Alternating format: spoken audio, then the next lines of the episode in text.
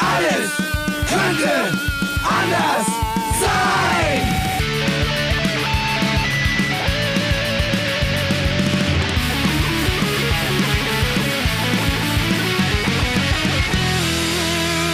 Die große Gala der niederen Instinkte mit Jan Off und Herrn Hagestolz. Yeah. sein!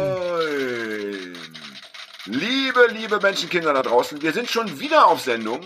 Der helle Wahnsinn. Ja. Äh, Es geht die Schlag letzte Folge Schlag. ist äh, gefühlt gerade heute Mittag erst on air gegangen. Wie wir, Ja, und die davor äh, ist ja gestern Abend gefühlt. Und äh, aber so ist es eben in Corona-Zeiten. Ja, da musst du auch als Podcaster äh, agieren, agieren, agieren und liefern vor allen Dingen. Ja, Ja, wir, ich möchte wir eine ja Sache, mehr gegen die möchte eine Einsamkeit Sache- an, ne? Ja, das ist ja unsere eigentliche Aufgabe. Senden für die einsamen Herzen da draußen. Ich möchte eine Sache kurz sagen in dem Zusammenhang. Es ist Ja. schon ziemlich geil, dass wir im Jahr 2020 Internet haben. Ich habe mir gestern mal so Ja. vorgestellt, diese Corona-Krise, diese Pandemie hätte uns im Jahr 1983 ereilt und wir Mhm. müssten alle aus der Quarantäne heraus nur über das äh, Telefon agieren, das Festnetztelefon. Ja. Oh Das ja. wäre eine Katastrophe. Erstens wäre es wahrscheinlich ständig überlastet, könnte ich mir vorstellen, dass Ja. man gar, gar, gar, keine freie Leitung bekommt. Und, auch zweitens, nur ein meine, Telefon pro Haushalt, ne? Also da so, kann Ja. auch immer nur einer Am telefonieren. besten noch mit Wählscheibe. Wenn man, wenn man dann am Ende so von, von äh, elf Zahlen so die letzte dann äh, nicht richtig reinwählt, dann musste, musste man immer wieder von vorne anfangen. Das Da war, war der halbe das war besonders bei Auslandsgesprächen herrlich. Ja, und ich meine, da hättest du auch keine Telefonkonferenzen, da könntest du dich nicht betrinken mit deinen Freunden und sie dabei angucken. Ja, du hättest Nee. Auch in, in, in- Sachen Cybersex und Pipapo, ja, äh, kaum Möglichkeiten. Und so gesehen, ähm, liebe Freundinnen und Freunde, äh, dank dem, äh, dank dem äh, Herrn und Schöpfer unseres Planeten ja, auf Knien, äh, dass ihr Internet habt, oder wir. Ich meine, es Wie heißt ja leider nochmal der Schöpfer Internet. unseres Pla Bill Gates, oder? Heißt doch der Schöpfer unseres Bill Gates, Planeten, oder? Bill Gates, ja. Bill Gates. Das hast du schön gesagt. Auf jeden Fall, äh, gut, es haben nicht alle Internet. Das wollen wir natürlich leider, äh, muss man in dem Zusammenhang auch erwähnen. Also die, Ja. die kein Internet haben, das ist natürlich eine bedrückende Scheiße. Aber viele haben es eben und die sollten das auch feiern. Wir haben heute einen Gast. Nicht wahr? Oh ja. Wir haben heute einen Gast und ich finde es wunderschön, äh, möchte ihn gleich vorstellen, aber möchte kurz vorausschicken, ich finde es- wunderschön, wir haben heute einen Gast, ähm, der äh, zu Themen referieren wird, die mit Corona äh, und äh, ähnlichen Dingen, Pandemie und so weiter erstmal nichts zu tun haben. Das finde ich sehr, sehr schön. Äh, vielmehr geht es hier um, um Dinge, die mit dem Namen unserer Sendung im Zusammenhang stehen, ne? die da ja, der da lautet, alles könnte anders sein. Ich begrüße ganz herzlich aus Köln Christoph Wilms. Ja, einen wunderschönen guten Abend. Hallo Christoph. Oh, Du klingst, Hallöchen. du klingst, als du klingst, als würdest du direkt neben uns sitzen. Ey, diese Technik Ja. ist so fantastisch, ja. Als ja, hätten wir hier ja gemeinsam so, ne? eine Skatrunde aufgemacht am Küchentisch bei Hagi, ja. Ähm, ich möchte kurz, bevor wir, bevor wir zu deiner äh, heutigen, wie soll ich sagen, deiner Profession kommen, über die wir heute sprechen wollen, möchte ich ganz kurz noch vorausschicken. Ich kenne Christoph schon länger, schon ein paar Jahre, weil er nebenbei ähm, auch ähm, Geschichten geschrieben hat, zumindest früher Kurzgeschichten, wunderbare Kurzgeschichten. Ähm, äh, und weil er irgendwie was mit Punkrock zu tun hatte, lange Jahre oder immer noch. Was? Hattest du eigentlich auch mal eine Ja. Band, Christoph? Hattest du mal eine Ja, Punkband? mehrere, mehrere. Ja, Oha. also ja. Oha. Sag doch bitte mal wenigstens zwei, drei deiner Punkbands, in denen du äh, schon gespielt hast in diesem Ah, Leben. die, die, kennt ja niemand, ne? Also, Na, Ja, das, dann, äh, das sind, weißt du dann sind die haben eine- Bandnamen ja meistens besonders geil. Richtig. Dann, also meine Außerdem haben wir eine allererste Band. Hörerschaft. meine allererste Band, die auch nie was rausgebracht hat, das waren die Shocking Freaks mit Captain Anarchy am Gesang. Ah, das Die Shocking Freaks. Und Ja, später gab es dann ja Morbus Parkinson. Und äh, Ja. die Band, die ja für mich somit am, äh, die mir am meisten Spaß ge gebracht hat, waren Once a Demon. Ganz komischer Bandname, aber echt eine ganz coole Band. Die Nachfolgeband von Force to Decay. Eine Percoro-Band. Vielleicht kennen ja manche die noch. So eine Bestimmt, bestimmt, bestimmt. Ich möchte alle Hardcore. Hörerinnen, die diese Band noch kennen, äh, jetzt dringend auffordern, Postka Postkarten an die Redaktion zu schicken, in denen sie ihre Begeisterung kundtun, ja. Ähm, Ich glaube, hast mit diesem da- Socializen, da werden wir nicht weiterkommen. Wenn du jetzt schon wieder, wir, du hättest jetzt, das wäre der Zeitpunkt gewesen, wo du hättest, schreibt uns das in die Kommentare. Ah, Kommentare, ja, Kommentare, so heißt es heute, ja. ähm, und hast du da immer, äh, hast du da immer dasselbe Instrument gespielt, äh, Christoph, oder verschiedene äh, ah, ich hab, gemacht? Ich habe ja Gitarre Die Elektroharfe. gesungen. Vor allem habe ich ja gesungen. Ah, okay. Ähm, und ich habe ja auch, Jan, und darüber kennen wir uns ja, ich habe ja auch für Fanzines geschrieben oder auch Ach ja, richtig. gemacht. Und ich habe, ich habe ja auch eine Zeit lang Lesungen veranstaltet. Und die erste ja, Lesung, die ich veranstaltet habe, war 2006 oder 2007 Pretty Vacant in Düsseldorf zusammen mit Tom Tonk. Und da sind wir uns ja das erste Mal, das zweite Mal begegnet. Ah, da bin ich aufgetreten. Ja, da bin ich aufgetreten und aufgetreten? Äh, das weiß ich noch ganz genau. Da war ich körperlich nicht in guter Verfassung, war aber dann doch am Ende ein vergleichsweise schöner Abend und der Laden war rappelvoll rappelvoll. Du hattest, glaube ich, all deine Tanzstundenpartnerinnen und Partner da hingeprügelt. Das war großartig. Ja, da kannst du mal sehen. Und ich, ich, ich finde es schön, du, du erfüllst demnächst heute eine Traditionslinie von Alles könnte anders sein, weil wir hatten schon häufiger Menschen aus dem Punkrock und Punkrock ähm, Musik, Musikerumfeld hier zu Gast, ja. die gleichzeitig äh, wissenschaftliche Experten waren und sind. Und das bist du ja auch. Das wird ja heute, Stimmt. heute wird es ja wissenschaftlich. Ich möchte aber eine Sache jetzt, noch sagen. Du ja. wirst ab jetzt in einer Linie, in einer Linie mit EA80 genannt werden. ja, und, und, und Hagi, wie hieß der Typ, der, der Soziologe, der Soziologe, der über Hip-Hop geforscht hat hier, der, äh, du weißt schon. Äh, Martin Seliger von den Schittlers. Ja, von den Schittlers, ja. ne? Also das ist doch, das ist doch gute Gesellschaft für unseren lieben Freund Christoph, ja. Eine Sache möchte ich noch sagen, weil man uns ja, ja leider nicht sehen kann und das wäre heute besonders schön, weil Christoph Wilms besitzt äh, ungezählte, sehr wertvolle Tätowierungen. Er hat die halbe Welt bereist, um sich bei den ausgesuchtesten äh, Tattoo-Künstlerinnen dieses Planeten äh, stechen zu lassen. Ja? Und ich glaube, wenn er mal ja, sterben wird, wird Schweiz, seine Haut, ne? wird seine Haut ja. wahrscheinlich einen Wert von mehreren hunderttausend Euro besitzen. Was ihn für Kopfgeldjäger interessant machen könnte. Ja, so. absolut. Kommen wir zum Thema aber, der heutigen Sendung. Ja, aber weißt du was? Also es ist ja nicht nur so, also ich, ich bin jetzt ja, ich bin jetzt ja nicht äh, Wissenschaftler, ne? Ich äh, engagiere mich im Rahmen, äh, ich engagiere mich für einen Fachverband, aber ich glaube, weswegen wir alle ja auch dann äh, hier sind und uns mit welchen mit bestimmten Themen auseinandersetzen, die auch mit Blick auf das Thema alles könnte anders sein, äh, gut zusammenpassen, ist ja, uns verbinden ja auch unsere Werte, die wir haben. Ne? Und das macht das natürlich besonders interessant. Und, ja, du mit ähm, deiner teuren Haut, du hast natürlich einen ganz, könnt, ganz hohen Wert. Naja, der Witz Oder Jan, Jans Le Ja, das war wieder, das war wieder ein Hagi-Witz, äh, wie, wie ich ihn erwartet habe und wie ich, wie ich ihn brauche auch im Endeffekt mittlerweile. Ich kann ja. ohne diesen Humor nicht existieren. Es ist mein täglich, mein täglich Labsal. Ja, ähm, okay, Wissenschaftler, ähm, dann, dann streichen wir das wieder. Scheiß drauf auf diesen Begriff. Jedenfalls hast du zu gewissen Themen äh, diverse Kenntnisse, über die viele Menschen nicht verfügen. Und da wollen wir jetzt auch jetzt gar nicht, wollen wir gar nicht lange drum reden um diesen, äh, um diesen doch wahrscheinlich sehr heißen Brei, sondern ins, äh, ins Thema einsteigen. Äh, es geht heute um die Abschaffung von Gefängnissen. Ist das richtig? Nicht nur. Ne? Also ich bin ja vor allem, also ich kenne mich ja besonders gut in einem Bereich aus, der damit zusammenhängen kann und sollte. Und das ist der Bereich der Restorative Justice. Gut. Dann oh, kannst du gleich bitte da? mal klären. Dann es erklär doch bitte mal gleich. Was ist interessant. Ja. Entschuldige, ich habe mir einen Bonbon aufgemacht. Ein Wert, das echt ist. Ach so, das ist das, das Verrückte ist, dass äh, Christoph das äh, Keyword gesagt hat, ist am lautesten gerascht hat. Deswegen habe ich es nicht verstanden. Ja. Restorative äh, Justice. Ne? Das ist ja. eigentlich so das, womit ich mich vor allem beschäftige. Und ähm, es gibt das, das, da fängt schon die Schwierigkeit an. Es gibt ja keinen vernünftigen deutschen Begriff für, weil das so schwer zu übersetzen ist. Aber ähm, manche sprechen von ausgleichender Gerechtigkeit, heilender Gerechtigkeit oder ähm, oder alles Mögliche halt noch. Die Idee dahinter ist, aber und das, die kommt zum Teil aus derselben Bewegung, ja. Ja. Also die, die Idee dahinter stammt zum Teil auch eben von Menschen, die sich halt dafür eingesetzt haben und einsetzen, eben halt wirklich auch die Gefängnisse abzuschaffen oder sagen wir zumindest auf ein absolutes Minimum zu reduzieren. Also daher Aber das hat sprechen wir auf jeden Fall den Ausgleich zu tun, oder?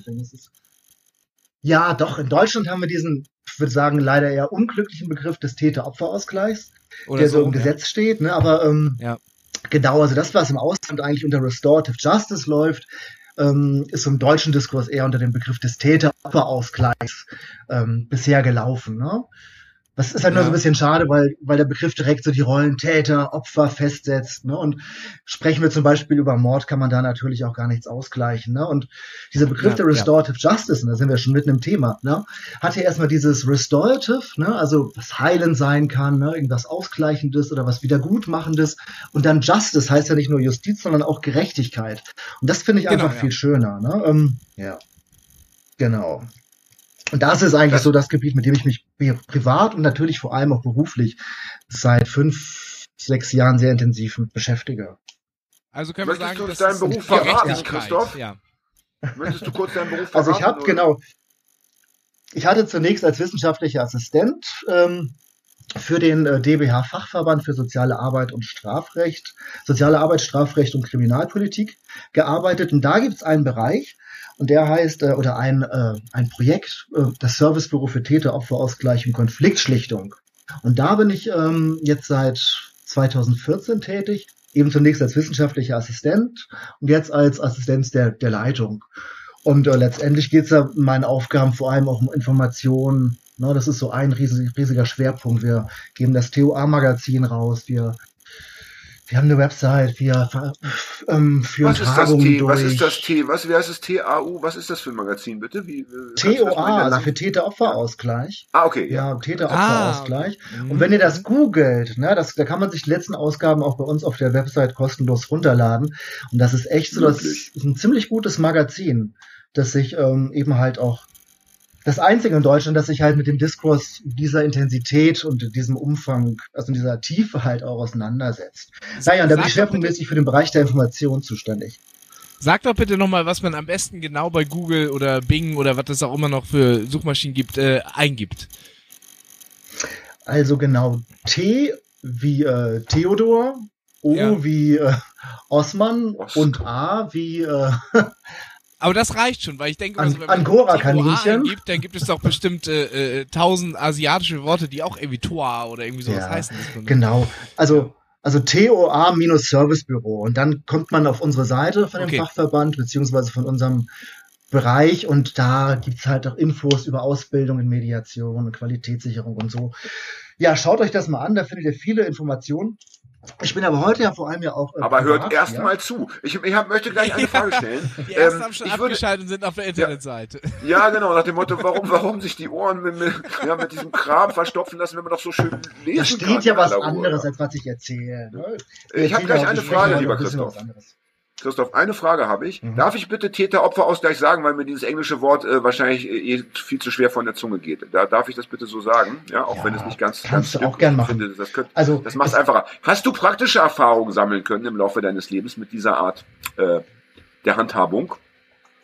Ja, minimal. Ne? Also ich bin auch ausgebildeter Mediator an Strafsachen und habe zwei Fälle in zwei Fällen vermittelt. Ne? Also deswegen die Berufserfahrung ist wirklich sehr, sehr gering in dem Bereich.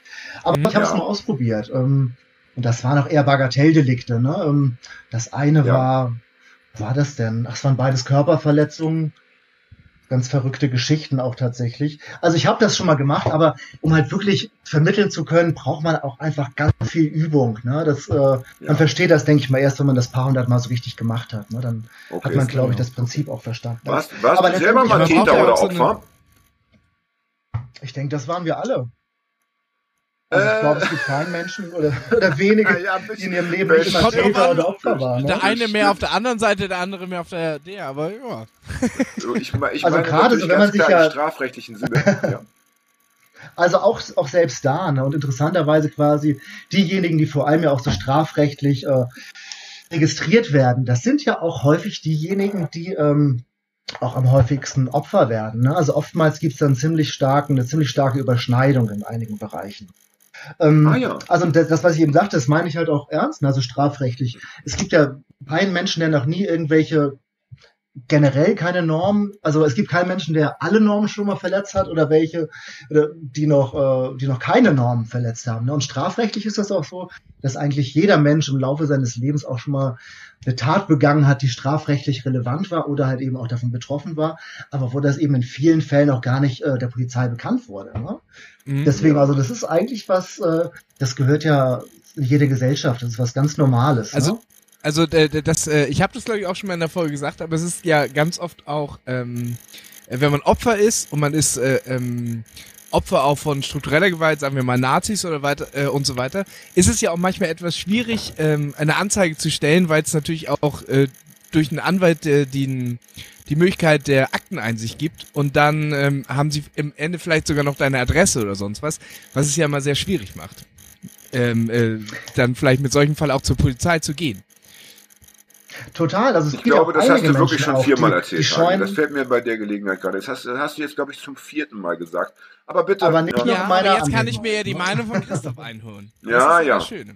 Und Das- das, ja, und das, das denke ich, ist mal auch, ist ja auch tatsächlich ja auch ein Problem. Ne? Es gibt einfach auch viele Menschen, die äh, gerade vielleicht so aus dem subkulturellen Bereich oder so, ne? Oder halt eben jetzt Ja. aus, dem, aus dem Linken oder ne? aus, aus Bereichen, die halt einfach auch der, der deutschen Justiz gegenüber kritisch eingestellt sind auch, ne? Die halt ihre Schwierigkeiten haben, vielleicht zur Polizei zu Genau. gehen. Oder ähm, es ist zum Beispiel auch interessanterweise so, dass ungefähr 90 Prozent aller Anzeigen werden ja von Menschen aus der Bevölkerung aufgegeben. Unter 10 Prozent Mhm. beispielsweise jetzt oder halt eben ne, durch die Polizei.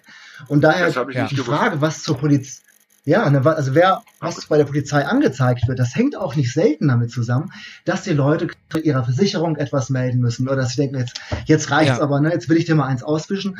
Und wenn man das Strafrecht quasi nutzen möchte, um äh, für sich Gerechtigkeit zu finden, da muss man schon ziemlich geübt darin sein und auch etwas tollkühn, weil das viele Menschen sind da enttäuscht.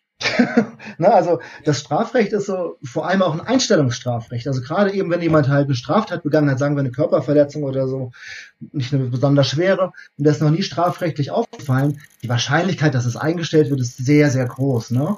Und das ist dann für die Mhm. Betroffenen natürlich auch eine ziemliche Verletzung, zu merken, okay, jetzt gehe ich schon zur Polizei, jetzt mache ich eine Anzeige, aber der kriegt jetzt trotzdem keine Konsequenz. Ne? Also zu spüren. Ähm, Ja, okay. also daher, das, ja, das. Strafrecht Hm? Das Strafrecht bietet sich kaum an, um zwischenmenschliche Konflikte zu lösen. Ja, das ist, äh, ich glaube, ab dem Moment, wo du, wo du quasi die Polizei bemühst oder dann vielleicht auch die Staatsanwaltschaft bemühst, wird, äh, wird das Ganze so ein bisschen abgelegt und es geht gar nicht mehr so ums Opfer, sondern es geht darum, äh, ähm, ähm, ähm, äh, im Justizsinne ähm, äh, ein Strafmaß zu finden. Ne? Aber es geht ja jetzt nicht mehr so darum, und wie du das eben gerade gesagt hast, dass äh, zum Beispiel dann das fallen gelassen wird, ist ja maximal unbefriedigend für, für ein Opfer. So, ne? Aber vor, Total, ne? vor Gericht natürlich irgendwie äh, nach oder wie, nachvollziehbar nicht, aber wie soll man sagen? Ähm, ähm, ähm, ja. Christoph, Also es ist ja wichtig, dass wir auch so ein Straf, also dass wir so ein Apparat haben, ne, quasi halt Mhm. wo, also es ist ja wichtig, dass wir in einem Rechtsstaat leben, keine Frage auch, Ja. ne? Du, es war ja zum Beispiel ja auch so die Germanen oder bevor es überhaupt herrschaftliche Staaten gab, mussten die Leute ihre Konflikte selbst lösen.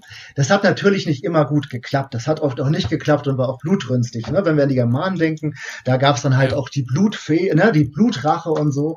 Aber man darf halt auch nicht vergessen, dass ähm, letztendlich mussten die Leute irgendwie eine Einigung finden, um halt sich nicht gegenseitig bis zum Ende abzuschlachten. Ne? Und deswegen hat da das Thema Wiedergutmachung auch eine größere Ja. Rolle gespielt. Und dadurch, dass Ja. der Staat sich entwickelt hat und dieser Herrschaftsapparat aufgebaut wurde und die, der Justizapparat, wurden eben halt auch viele Konfliktbearbeitungspraktiken der Menschen auch weggedrängt oder sogar zerschlagen. Ne?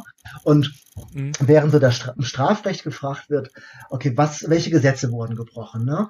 Ähm, Genau. Wer hat, wer hat das gemacht und inwiefern ist die Person schuldig, inwiefern verdient er auch eine Strafe. Ne? Ist es vielleicht auch sinnvoller, eher zu fragen, okay, wer wurde denn verletzt? Ne? Ja. Ähm, was braucht diese Also Person, um das Ganze besser verarbeiten zu können? Und wer sollte dafür verantwortlich sein, das äh, zu versuchen? Ne? Das ist Ja, das- das- das in vielen Strafrecht Punkten ist- vielversprechender. Ja, das Strafrecht erscheint mir, so wie du das auch gerade erzählst, äh, sagst, eher täterorientiert als opferorientiert. Das ist ja vielleicht das Problem, ne? Dabei. Ja, das ist für Strafrecht auch wichtig. Also auch nur die Unschuldsvermutung und so, das ist alles Ja. ganz wichtig. Also Ja, dass, ja, klar. dass halt eben auch Menschen, die halt, ne, halt angeklagt werden, dass die ihre Rechte haben und nicht unschuldig verurteilt werden. Also das ist auch eine große Errungenschaft. Nur genau, also die Betroffenen haben da wirklich keinen Platz. Die treten da in der Regel als Zeugen auf oder vielleicht bei In bestimmten der, in der Delikten als Nebenklage dann meistens auch, ne? Ja, ja, genau. Ja, sag mal genau. Christoph, Und ähm, ja. Christoph, Mhm. eine Frage. Wie sieht denn das aktuell aus mit dem Täter-Opfer-Ausgleich zum Beispiel in Deutschland? Wie, wie, äh, wie häufig findet das statt und wer sorgt dafür, dass es passiert? Wie ist da die, äh, die Also haben- Situation? Also in Deutschland haben wir ja da schon äh, ja, also erste Erfahrungen seit den 80er Jahren. Ne? Da gab es die ersten Modellprojekte und seit den 90er Jahren ist es auch gesetzlich verankert. Also seit 1990 im Jugendgerichtsgesetz, seit 94 im Strafgesetzbuch und 1998 in der Strafprozessordnung. Und ähm, also es gibt's eigentlich schon recht lange. Wir haben in Deutschland äh, Fachstellen von privaten und staatlichen Trägern, die in solchen Fällen vermitteln. Ähm, ja, es gibt die Ausbildung, die wir auch vom TOA Service Büro anbieten, ja auch schon seit einigen Jahrzehnten, also seit den 90er Jahren. Und nichtsdestotrotz ist das doch noch ein Schattengewächs. Ne? Also es gibt vielleicht schätzungsweise 20.000 bis 30.000 Fälle, die von den Fachstellen bearbeitet werden. Und wir hatten zum Beispiel, ich glaube, letztes Jahr. Wie genau, viele Fälle gibt es denn insgesamt, Jährlich damit wir ein Bild bekommen? Also wie viele, Also, wie viele ja, also, also interessanterweise, also polizeilich registriert wurden im letzten Jahr äh, 5,5 Millionen Straftaten. ja, dann ja, sind ähm, 20.000 natürlich. Das ist das, was bei der. Polizei ankommt. Das ist ja, Ja. nichts. Ne? Das ist wirklich sehr, sehr wenig auch. Also deswegen ist es nach wie vor noch ein Schattengewächs. Und ähm, genau, also wir vom TOA Service Aber- Pro tragen halt eben sorry, dazu bei, das Ziel stärker zu etablieren. Einmal eine, eine Verständnisfrage. Es werden 5,5 Millionen Straftaten zur Anzeige gebracht und ungefähr 20.000 äh, dazu, da kommt es dann zum Täter-Opfer-Ausgleich. So Oder hab hab ich das falsch verstanden. Angeregt, ja. Genau, Ja. ja, so Ja, okay, schätzungsweise. Und-? Genau. Ja. Und, äh, und sag Das mal, Christoph, wirklich- wer, wer, wer entscheidet das? Wer entscheidet das letztendlich? Wer sorgt dafür, dass das passiert? Welche Instanz? Also eigentlich ähm, kann ja, also eigentlich müssen das und dürfen, also dürfen das die Beteiligten selbst entscheiden. Also wenn die Betroffenen oder die Tatverantwortlichen das wollen, dann ist das immer möglich, unabhängig vom Delikt. Ein Problem Und wer ist schlägt denen dass das kaum vor? jemand weiß. Ja. Wer, wer, schlägt Ja, denn das eigentlich vor? sollten Also alle, Ja. ja, also eigentlich sollten alle Betroffenen ähm, frühestmöglich zum Beispiel von der Polizei oder von der Staatsanwaltschaft darüber informiert werden, dass es das gibt. Die Frage Okay. ist nur, zu welchem Zeitpunkt werde ich informiert, wie werde ich informiert, über welche anderen Dinge werde ich noch informiert, ne? Also und wir- ja, was kommt da am Ende bei, was bleibt da am Ende bei hängen, ne? Also ich Ja. würde sagen, die meisten Menschen kennen das halt gar nicht, erfahren davon vielleicht auch nicht besonders nachhaltig. Und das ist halt auch so ein Problem, weswegen diese ganzen Anregungen, so ein 70, 80 Prozent von der Amts- und Staatsanwaltschaft erfolgen. Ne? Die schlagen quasi halt den Fachstellen die Fälle vor und die nehmen mit den Beteiligten Kontakt auf und gucken, ob das für die passen würde. Aber das wäre natürlich eine Riesenchance, wenn alle davon wissen und sagen, ich möchte das, dann, äh, dann äh, muss das halt auch in die Wege geleitet werden. Und gibt es eine Tendenz, äh, welche Art von Fälle äh, am ehesten vorgeschlagen wird von der Staatsanwaltschaft? Ja, das ist eben leider schon so auch, ich sag leider auch gleich auch warum, die leichte bis mittelschwere Kriminalität eher leichter. Ne? Es sind dann häufig dann auch Mhm. Körperverletzungsdelikte, nicht so schwere und gerade so bei schweren Straftaten, sagen wir zum Beispiel mal irgendwie schwere Körperverletzung oder vielleicht auch sogar bei Mord, ne? ähm, wo es Angehörige gibt, die Fragen haben, kann das vielleicht ja auch zehn Jahre nach der Tat oder wann auch immer besonders heilsam sein, in einem bestimmten Rahmen halt den, die tatverantwortliche Person zu treffen, Fragen stellen zu können, der was sagen zu können und vielleicht auch so für sich besser die ganze Geschichte mal äh, besser abzuschließen. Ähm, Aber es ist halt eben meistens eher leichtere Kriminalität auch, ne? Oder wirklich so Bagatelle, Beleidigungen, also Sachbeschädigungen. Das ist so die Realität auch noch. Okay, Ne? da möchte ich, da, da möchte ich, äh, weil es mich jetzt gerade so brennend interessiert, gerne mal wissen, ähm, wie das aussieht. Der Tä- Täteropfer. Ich meine, wenn ich mit jemandem anzeige, der mich beleidigt hat, weil er mich Arschloch genannt hat, kann ich ja davon ausgehen, dass ich vorher einen Konflikt mit ihm hatte. In den meisten Fällen. Und wenn es wegen dem Ich glaube, ich glaube, in, ich glaube, in deinem Fall reicht einfach die physische Existenz, Hagi. Ja. Ich glaube, es Ja. reicht einfach, dass du da bist. Ich- ja. Sorry, Jan, ich versuche hier ein Gespräch zu führen. Ach so, Entschuldige. Entschuldige. Arschloch. Ja. Äh, ja, ich bin oder- gespannt. oder- ich bin gespannt. Was, was, was und wenn es nur, wenn's nur um einen. Parkplatz geht, weißt du? Also äh, irgendwie, keine Ahnung. Behindertenparkplatz. Ich hab, ist ja egal. Und ich habe Na, ich gehe in deinem Fall aus, ich gehe schon, ich gehe in deinem Fall schon von einem Behindertenparkplatz aus, mein Lieber. Wir wollen schon mal ein bisschen auch hier realistisch und ehrlich bleiben. egal, ja? ich will Also- irgendwo, äh, wie man es sich so klassisch vorstellt. Ich will irgendwo einparken, jemand äh, äh, äh, mit, mit der Handbremse äh, drängelt sich da einer vorne rein und äh, wir streiten uns, er nennt mich am Ende noch Arschloch, ich sag so, das bringe ich jetzt zur Anzeige. Es kommt irgendwie auf die Mhm. Idee, ähm, wir machen jetzt einen Täter-Opfer-Ausgleich, ich will doch mit dem Typen nicht rumhängen. Also, weißt du, ich habe ja eh schon Streit mit dem. Und dann muss ich da noch irgendwo, also wie sieht das aus? Also die Frage ist, worum geht's dir? Ja, das ist die Frage, Also, ne? die ich mir schon lange stelle. Um Dominanz. Nein, Ne? Also, um also, also, Dominanz was, also, was, erhoff, ja, also ja. was, was erhoffst du dir davon auch? Ne? Also möchtest du Ja, ja. einfach, Ähm, möchtest du vielleicht, dass der, dass der die Angelegenheit wieder gut macht? Oder möchtest du vielleicht irgendwie einen Betrag? Möchtest du eine Entschuldigung hören? Möchtest du vielleicht äh, dir mal deinen Groll erzählen und sagen, dass sowas nicht geht? Oder keine Ahnung, was, aber, was okay, möchtest du? aber halt das auch, ist ne? alles, das ist alles möglich im, im, im, äh, im äh, Sinne des äh, Opfer-Täter oder Täter-Opfer-Ausgleich, ich weiß nicht genau, worum es ist. Äh, alles, all das ist möglich. Es gibt kein bestimmtes Konzept. Also es gibt Oder es schon ein ja bestimmtes halt auch ein Konzept. Konzept quasi, ne? Ja, ja. Nur halt quasi das, ähm, was die Beteiligten klären wollen, das ist, das Mhm. können die sagen, ne? Und das, also Ja. da, daher sind Vorgespräche ganz wichtig. Also Vorgespräche sind halt irgendwie mindestens genauso wichtig wie äh, das, das Vermittlungsgespräch auch, ne? Also weil man da halt auch einfach Erwartungen klären kann, auch schauen kann, okay, worum geht's, eh? worum geht's dir? Was brauchst du vielleicht, um Ja. damit abzuschließen oder so, ne? Oder vielleicht auch, was möchtest du dazu beitragen, dass was passiert ist, wieder in Ordnung zu bringen, wenn das geht? Was möchtest du dem anderen sagen? Das muss halt Ja. abgeklärt werden, ne? Und wenn, wenn jemand sagt, oh, ich will diesen Idiot nicht mehr sehen, das war jetzt Zeitverschwendung, äh, nee, ich will da, keine Ahnung, ich möchte 100 Euro. Ich will da oder keine Energie reinstecken mehr oder sowas, ne? Ich denke, bei Hagi sein, würde ja, eine ähm, Dose Holsten schon, eine, eine kühle Dose Holsten würde schon sehr helfen, wenn die dann auf dem. Tisch. äh, Also stünde. Nase Ich glaube, gebrochen, da- aber wenn mir danach da einer einen die ausgibt, Stimmung- dann ist ja alles die okay. Stimmung, wär die Stimmung auch direkt gleich schon wieder besser. Ja. Sag mal, Christoph, ähm, ich möchte noch mal kurz zurückgehen zu dem, zu dem, was wir davor besprochen haben. Wenn du sagst, es ist in Deutschland noch so ein, ein Schattengewächs. Gibt es denn ähm, Länder auf dieser Weltweit Erde, eigentlich, die, weltweit. Die, die, okay, es gibt also nicht, nicht, manchmal hast du ja so Länder wie Schweden oder die Niederlande, die dann so Vorreiter sind. Also hier, hier ist es in allen, auf, in allen Ländern gleich dürftig, ja? Okay. Hm, Gleich nicht. Es gibt schon unterschiedliche Erfahrungen. Ne? Wir hatten ja zum Beispiel auch, also wenn, wenn wir das Ganze größer denken und jetzt an diese Wahrheits- und Versöhnungskommission denken, wie in Südafrika oder Ruanda oder ne, oder in Ja. Kanada, das ist eigentlich halt auch so die Idee, dass man halt, dass es nicht um Strafe geht, sondern halt eben auch darum, die Wahrheit auszusprechen und ähm, zu versuchen, Verantwortung zu übernehmen und ähm, dann gibt's da halt auch schon auf einem ganz anderen Level, halt auch in anderen Ländern sehr gute Erfahrungen. Auch. Okay. Ähm, oder beispielsweise in Belgien gibt's halt auch schon seit, ich glaube, seit circa 20 Jahren auch die, auch die Erfahrung, gute Erfahrung, wie wichtig das gerade bei sch- den schwersten Straftaten sein kann für die Beteiligten, an so einer, an so einer Mediation in Strafsachen, so einer Vermittlung teilzunehmen. Also diese Erfahrung gibt's schon. Ähm, also es ist halt eben von Land zu Land sehr unterschiedlich. In Neuseeland ähm, hat, haben die Familiengruppenkonferenzen, wo es darum geht, quasi auch mit der Einbeziehung des sozialen Umfelds, der, der Familien insbesondere halt auch und den, den Betroffenen halt nach einer Lösung zu schauen. Ne? Also da ist das im Jugendgerichtsgesetz auch verankert, da passiert schon wesentlich mehr, ne? da hat das einen größeren Stellenwert, aber es gibt auch da Luft nach oben und auch kritische Entwicklungen, aber also weltweit ist es, ja, es ist eigentlich so in der kriminologischen Literatur, es ist eigentlich was, was äh, sehr viel Interesse findet, ne, wo viel drüber geschrieben wird.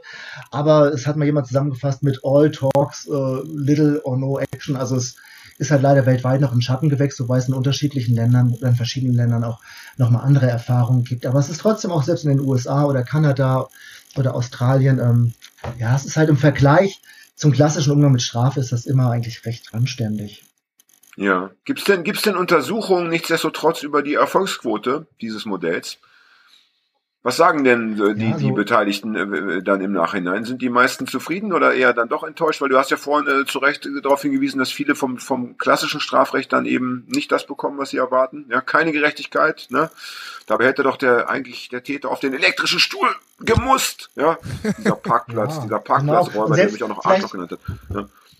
Ja, also kann ich gerne was zu sagen. Also ne, auch jetzt mit diesem elektrischen Stuhl. Weißt du, selbst wenn jemand halt auf den elektrischen Stuhl kommt, und das gab es in den USA, oder gibt es ja auch, dass die Angehörigen zum Beispiel von einem Ermordeten dabei sein dürfen, wie die Person getötet wird. Ne? Oh, Viele ja. erhoffen Ja. sich davon halt auch ihren Frieden und sind dann plötzlich auch sehr verwundert, wenn nach dem Tod, ne, nach der Tötung kein Frieden eintritt und dieselben Gefühle und dieselbe Trauer und alles noch da ist und dieselbe Wut Ja. vielleicht auch. Ne? Plus die Traumatisierung Ja. einem, einem Mord Ja. beigewohnt, also eine, eine, eine, Also das eine, könnte eine ich gar nicht. maschinelle Das wär, Tötung würde beigewohnt mich fertig ja. machen. Ich halte das für brandgefährlich, Ja, kann das sollte man sich dreimal überlegen. Aber gibt es Untersuchungen Also- ähm, Ja, es gibt ja verschiedene, also von? international.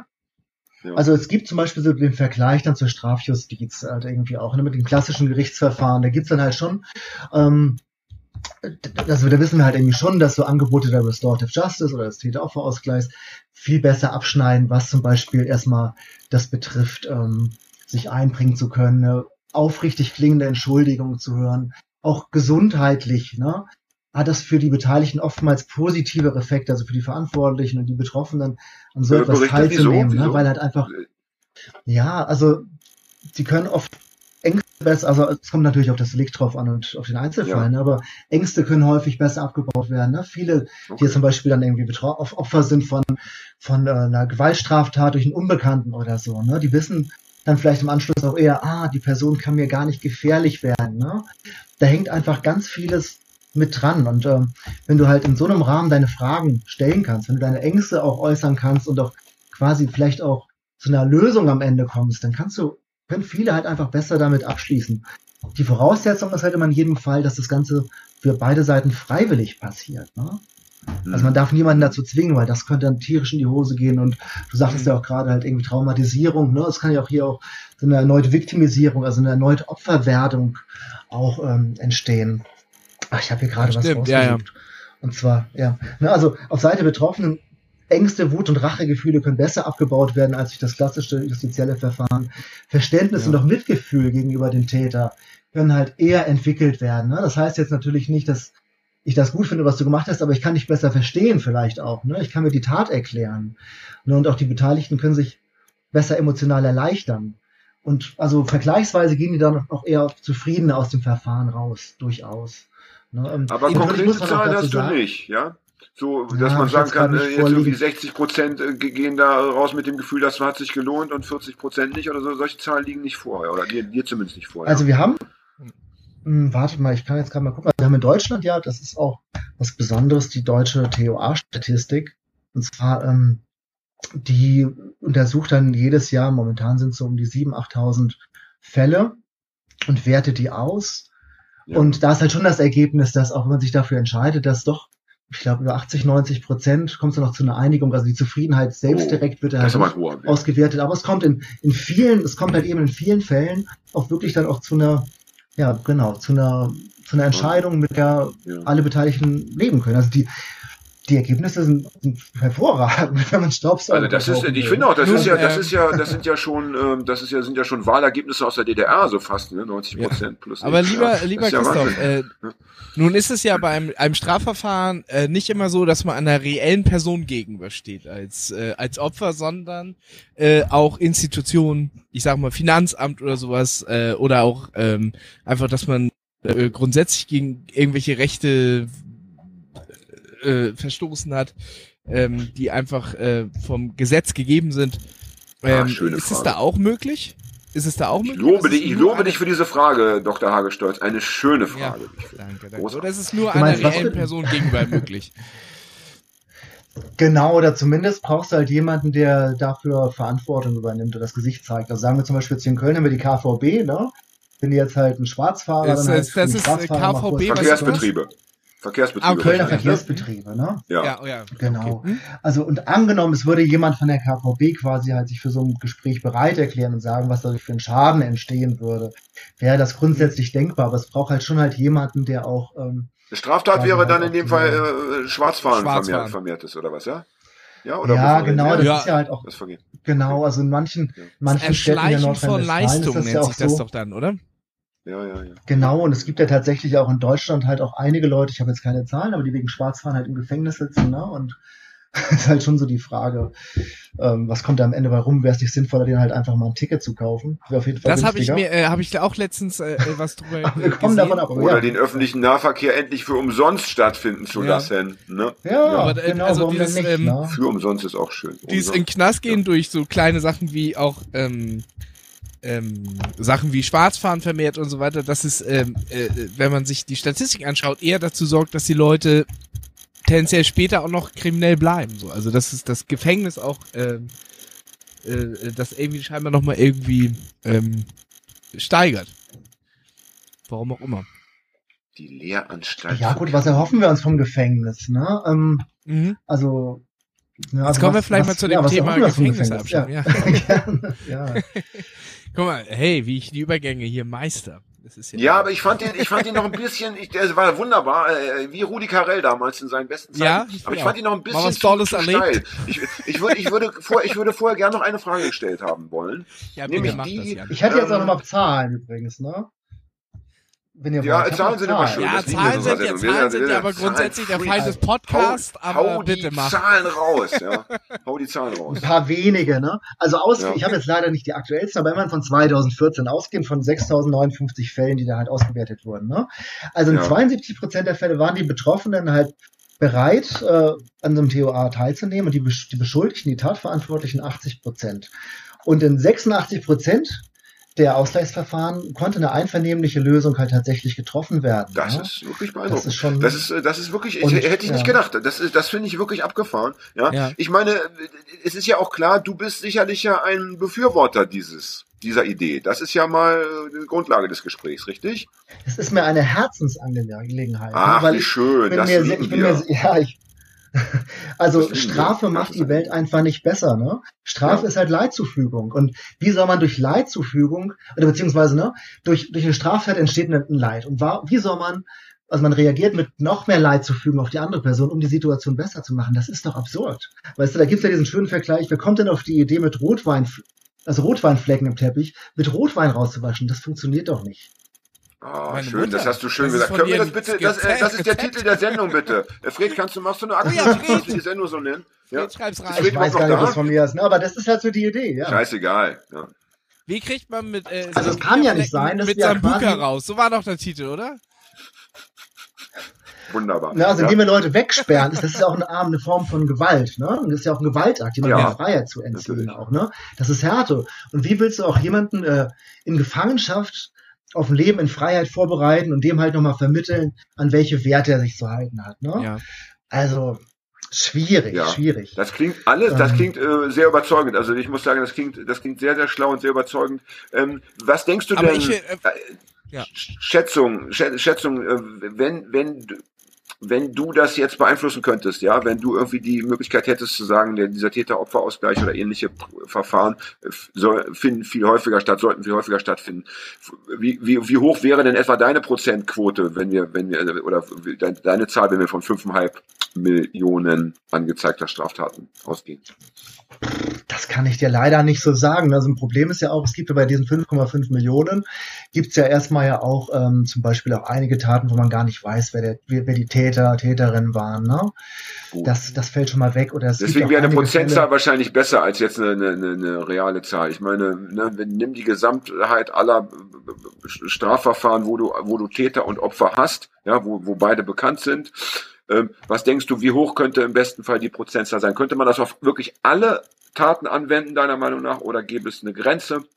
Kannst du ja vielleicht auch so beantworten, dann sind- Also kommen wir weg ich, von den also ich würde sagen, also meine Vision oder meine Utopie wäre quasi, ne? Ja, also bitte. der Justizapparat, wie der jetzt so läuft, dass der quasi halt wirklich das letzte Mittel ist, ne? ähm, das allerletzte Mittel, und dass quasi halt so die Möglichkeiten der Konfliktvermittlung, dass das halt eben absolute Priorität hat, ne? dass halt immer, wenn die Beteiligten da, äh, wollen, dass halt immer erstmal eine Konfliktvermittlung probiert wird und dass dadurch Ja. quasi dieser ganze Strafapparat auch weiter zurückgedrängt wird. Das ist so das Einzige, das, Das ich heißt, sagen kann. so- Also Das heißt so ein bisschen, dass man diese Konfliktvermittlung äh, äh, auch als Institution einsetzt. Also dass es eine Institution wird, wie quasi Das das, erste Standard sein, kleinste, ne? kleinste, kleinste Strafgericht und oder wie kann ich mir das vorstellen? Ich denke so, ja. Ja, das Ne? ist halt immer als erstes. Also dass man dann wird, auch ne? am Also Ende das- sagen kann, das- nee, Einspruch, das hat mir bis jetzt nicht gefallen, dann geht's hoch, dann geht's hoch und vielleicht nach der dritten Stufe äh, der Mediation sagt man, okay, jetzt muss es vor Gericht oder irgendwie sowas. Oder wie? Ja, das ist jetzt ja zum Beispiel auch so. Ne? Also angenommen, die Beteiligten sind, mit dem, sind total unzufrieden mit dem, was passiert, dann wird das einfach auch wieder an die Justiz abgegeben. Ne? Und das Ja. könnte man natürlich im großen Stil halt auch eher machen. Ähm, Könnt ihr euch noch an, an, Aber wir an reden- die ja. Anfänge von Barbara Salisch erinnern, wo es ein Schiedsgericht war, was im Dunkel. Fernsehen war? Ganz du. Das war ja noch Also- richtig, Ja, das war ja dunkel. so ein Also, Schiedsgericht, ich erinnere das war ja noch echte. Fälle im Fernsehen. Das waren ja noch so echte Fälle im Fernsehen und da ging es so, mein Freund ist auf die Playstation getrampelt, hat aber keine Versicherung und äh, wie klären wir das jetzt? Das waren so, das waren die Anfänge von Barbara Salisch. Ähm, War das cool Ähm. oder war das nicht cool?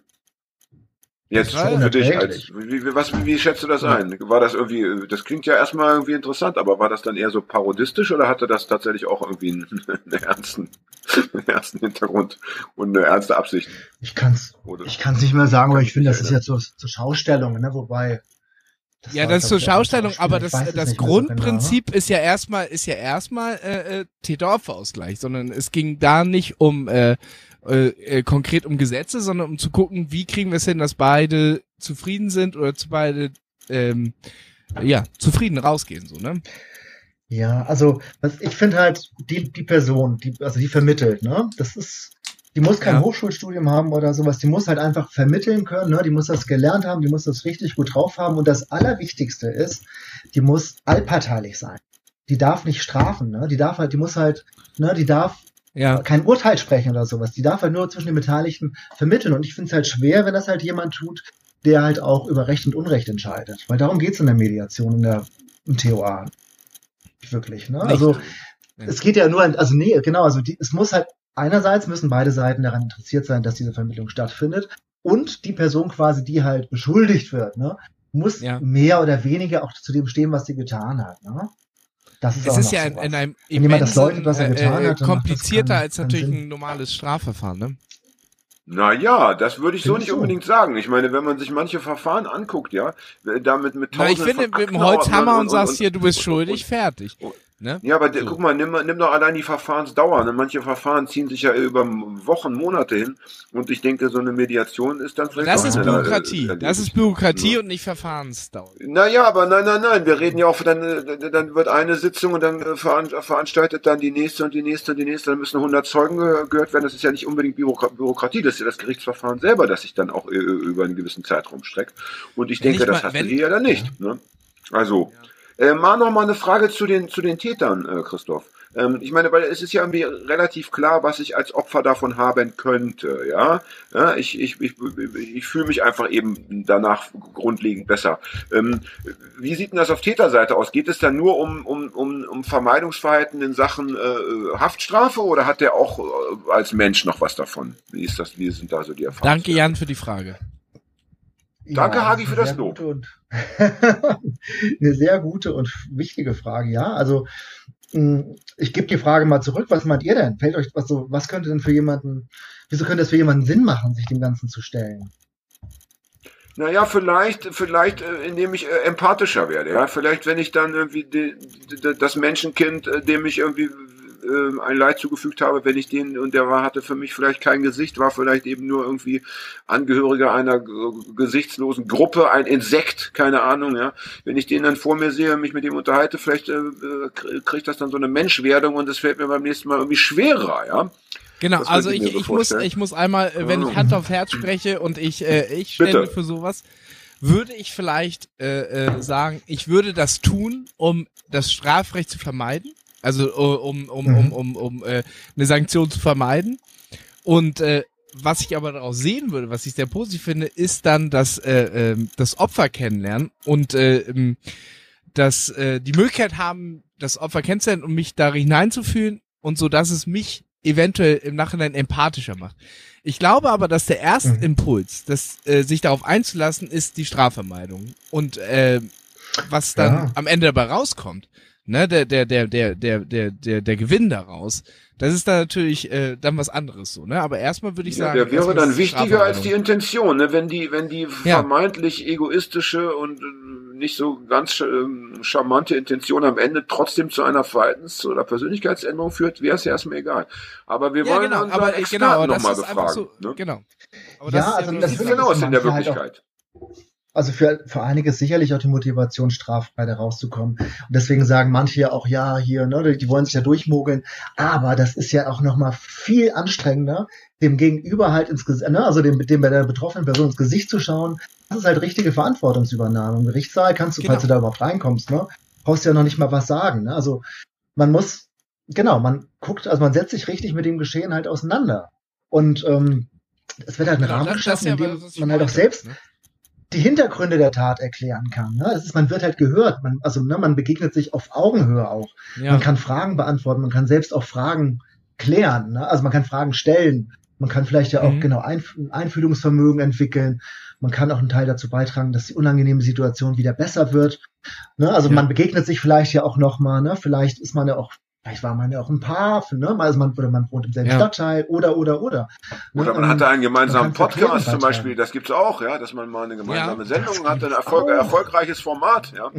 Im Sinne, im Sinne des, äh, ja. Im Sinne des Täterauffausgleichs äh, nehmen wir auch nur über Studio Link auf. Das ist ja, das hat mit Corona ja wenig zu tun. Bei uns ist klar, bei uns ist ja klar, Hagi, sollten wir jemals einen Täteropferausgleich machen äh, wollen oder müssen, dann wird Fred unser Mediator sein. Da bin ich schon sehr gespannt, wie das endet. Ja. Sag mal, Christoph, mal eine Frage. Wenn ich jetzt, ähm, äh, aber ein Punkt noch dazu ein... vielleicht. Warte, ja, ja bitte. Jan, einer, Und dann noch mal die Frage, da will ich nicht vergessen.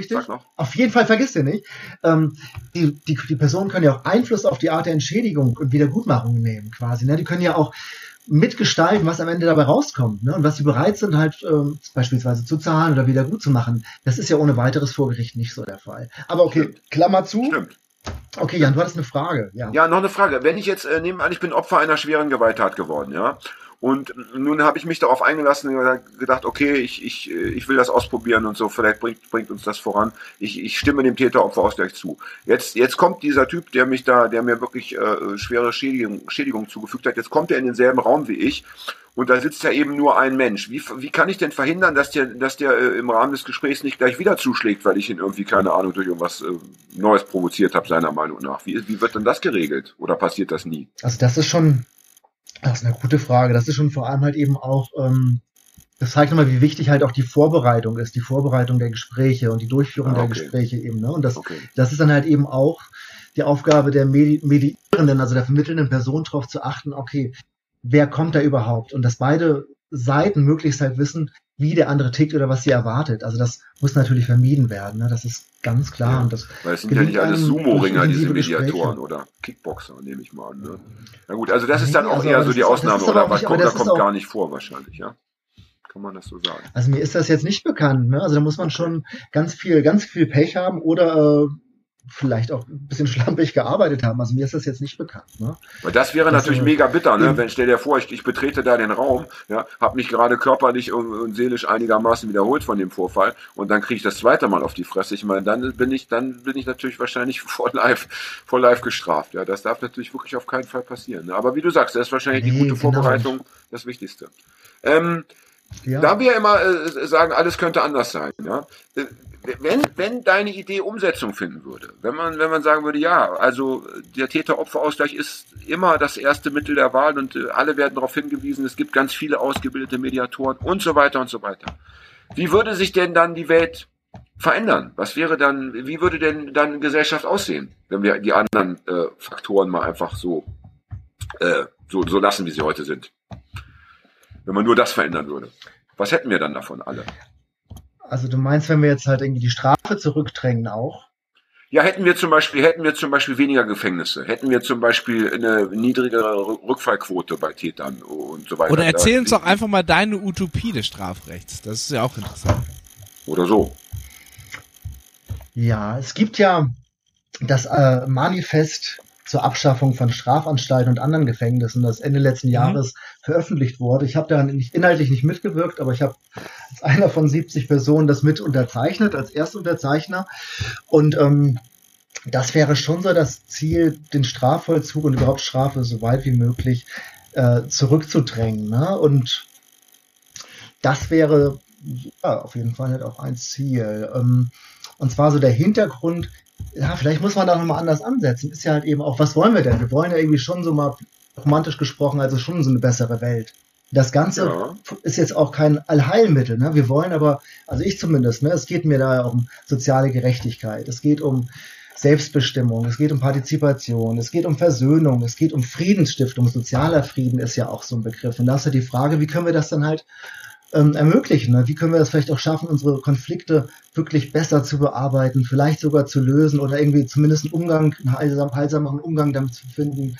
Ähm, das sind so zentrale Punkte. Ähm, ja, dazu gehört halt eben auch schon, dass wir auch gesellschaftlich weiterdenken auch. Ne? Wie schaffen ja, aber kannst du das noch mal mit so ein paar, ich hätte gerne schon irgendwie so ein paar konkrete Bilder. Kannst du das noch so ein bisschen, in, so ein bisschen, äh, so ein bisschen klarer ausmalen? Also hätten wir wirklich dann zum Beispiel deutlich weniger Gefängnisse, deutlich weniger Insassen, deutlich weniger Wachpersonal. De was denkst du? Also das persönlich, das persönlich wäre auf jeden Fall mein Ziel, ja. Also Ja. es ist zum Beispiel aktuell ja so, dass äh, gerade bei schweren Straftaten ja auch ähm, ist ja auch so eine Vermittlung möglich, auch wenn die Person dann im Anschluss noch eine Strafe kriegt, ne? Dann zwar eine Ja, geringere hast du vorhin schon Strafe. erwähnt, ja, genau, ja. Dass es Ja. aufgewogen Ja, das ist- oder wie. Ja. Nein, eben Ja, nicht, dass dass du, dass du, dass wir die und die stattfinden lassen und du gehst trotzdem in den Knast, ne? So. Ja, ja, Richtig? ja, ja, meine ich, aber Ja. natürlich noch nicht 100% aufgewogen, sondern sagen wir 80% oder bitte. Wenn man das jetzt in irgendwelchen. Prozentzahlen sagen kann, aber jetzt mal um, um ein Bild zu schaffen. Also was ich, vielleicht sage ich noch mal eine andere Sache dazu, also um halt auf den Ja. Punkt gleich noch mal zu kommen. Hm. Es gibt so ein schönes Zitat von dem äh, deutschen Kriminologen Karl F. Schumann. Und der hat mal gesagt, äh, geschrieben, der Strafvollzug lehrt die Bürger als Hidden Curriculum das Wegschauen, das Wegschauen von den Problemen anderer, anderer. Es lehrt die Ignoranz. Diese wiederum lässt ein Klima zu, in dem Kriminalität gedeiht. Gefängnisse betonen Gewalt und Degradierung als Methode, zwischenmenschliche Konflikte zu lösen, propagieren Härte und Desinteresse als Umgangsform. Also, wenn wir halt sagen, wir wollen weniger Gefängnisse und versuchen halt eben nicht zu strafen, dann müssen wir uns tatsächlich mit den Hintergründen der Taten auseinandersetzen, mit den, ne, mit den Ja. gesellschaftlichen Schieflagen, mit Armut, mit Ausgrenzung. Ne? Wir müssen halt diese sozialen Problematiken halt angehen auch.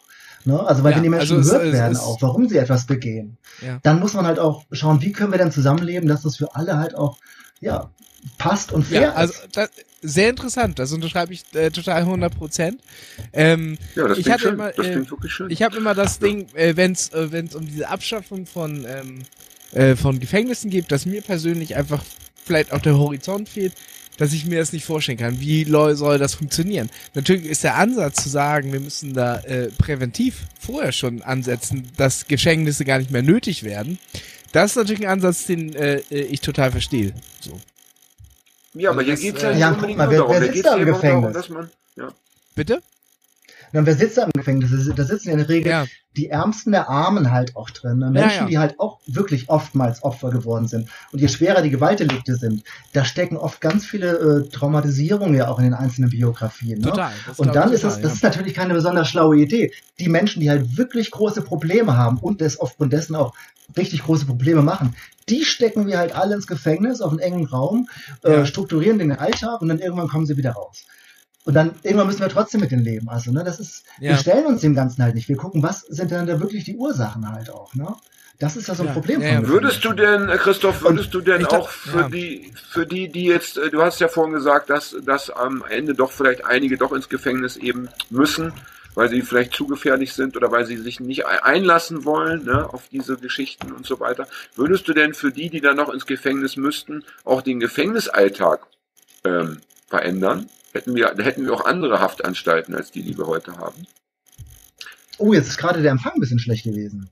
Ah, Jetzt gerade das war es spannend. Kannst du es nochmal wiederholen? Ja, ich wollte dich fragen, also äh, bei den wenigen oder bei denen, die übrig bleiben, von denen du gesagt hast, die man eben trotzdem noch äh, wegsperren muss, um die Gesellschaft vor ihnen zu beschützen, ähm, würdest du für die dann auch eine andere Haftanstalt kreieren? Würden sich die Haftanstalten auch verändern in deiner? äh, Ja, auf jeden Fall. Die müssen ja halt auch Ja. möglichst halt so an den, an das, ähm, ja, also das soll auch Freiheitsstrafen sein, ne? Und jetzt, ähm, die Menschen, die jetzt im Gefängnis sitzen, die haben ja nicht nur Freiheitsstrafe, sondern die werden ja auch wirklich unter recht üblen Bedingungen halt zusammengehalten.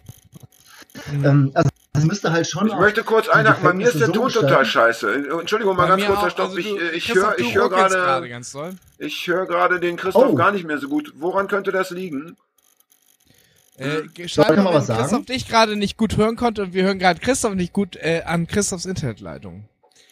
Ja, vielleicht Oh, musst du ihr noch mich mal neu anfangen, Christoph. Sprich möglichst wieder langsam, damit man, damit man am Ende alles versteht. Sprich so langsam wie du Downloadest kannst. du jetzt, äh, Christoph, downloadest jetzt im Hintergrund nicht noch äh, drei Videospiele? Ja, bitte. nein, kein einziges. Okay, du musst noch mal anfangen, dann vielleicht können wir dich jetzt besser verstehen. Also, Thema war Haftanstalten Ziel- und wie sie sich. Ja, genau. Also möglich, sie sollten so offen sein, wie das machbar ist. Natürlich gibt's ja auch ein paar Prozent, aber das sind die wenigsten der Menschen. Die sind halt so gefährlich, die kann man halt auf die anderen nicht ohne weiteres loslassen. Ne? Aber das sind halt auch nicht so viele. Und da ist das schon wichtig, dass man quasi halt die Gefängnisse so lebensnah wie möglich ausgestaltet.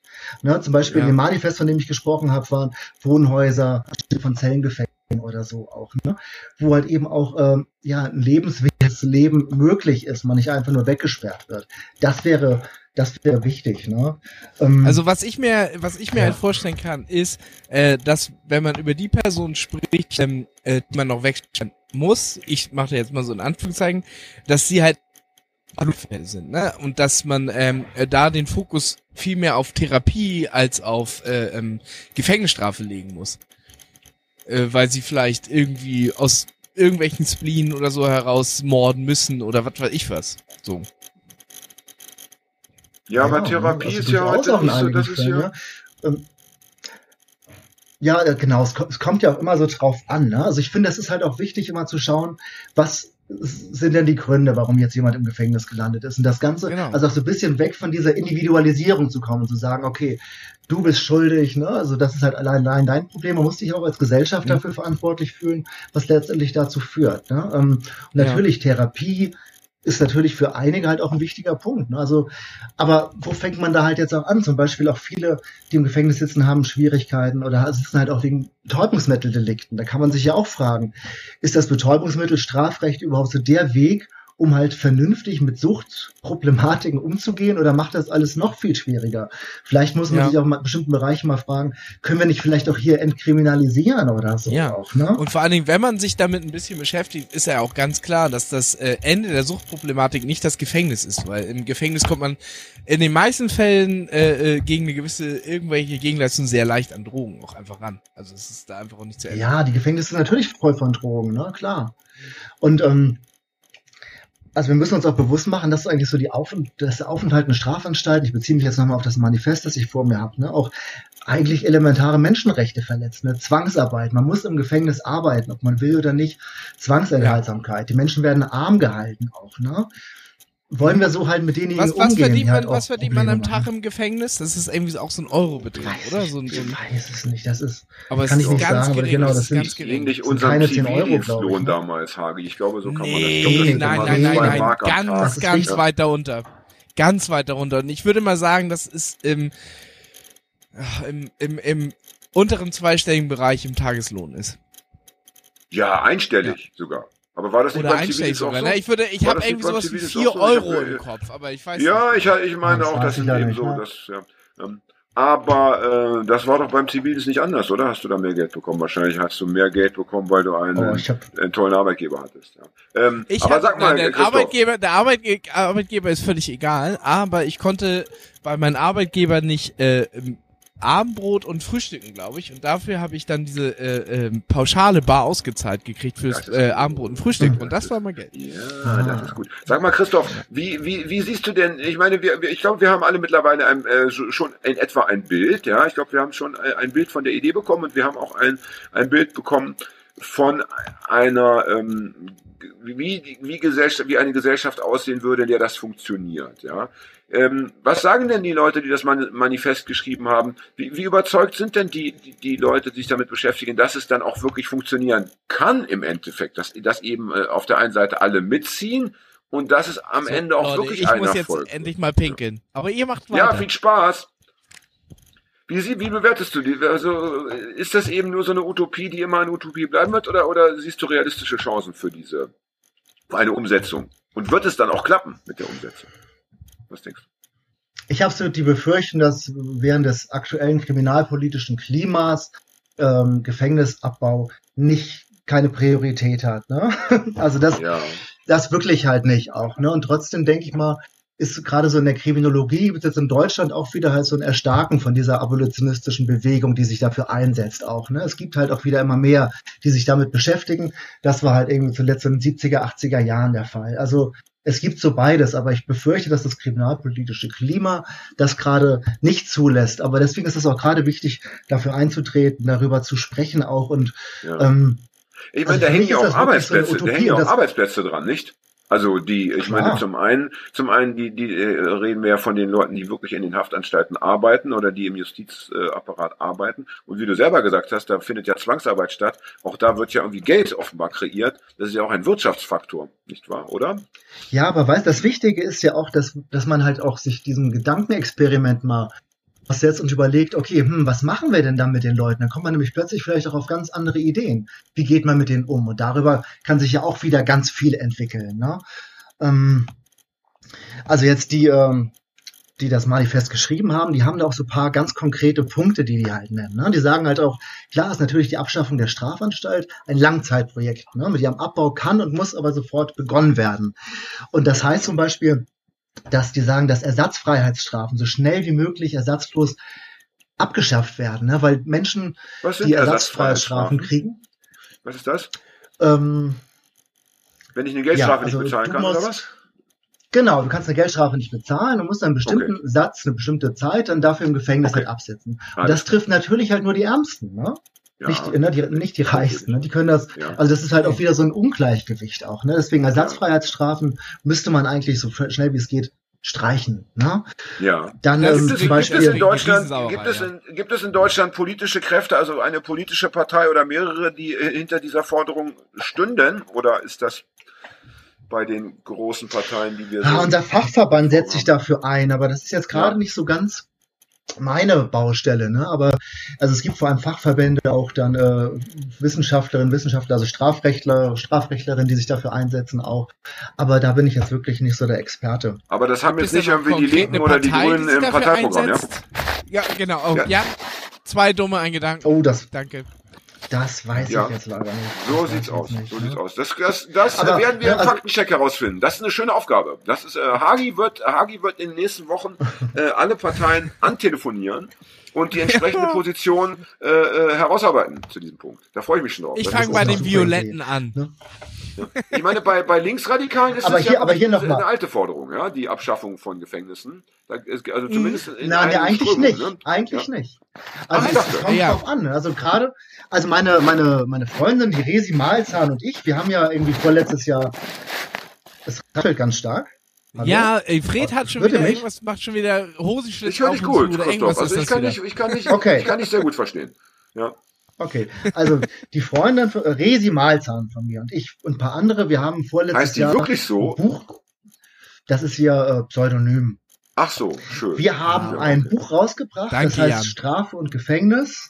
Strafe und Gefängnis, Theorie, Kritik, Alternativen, eine Einführung. Ähm, kann ich nur jedem empfehlen, der sich für das Thema interessiert. Erschienen über den Ja. Schmetterlingsverlag. Ähm, da kann man das Ganze, wenn man will, auch nochmal vertiefen. Aber wie kam ich jetzt darauf? Eigentlich wollte ich doch noch etwas anderes erzählen. Ja, war wir Ähm, ach so, genau, wenn wir darüber sprechen. Hm? Jetzt? Bist du noch da? Was? Ah, okay. Ich bin, ich, ich bin auch da.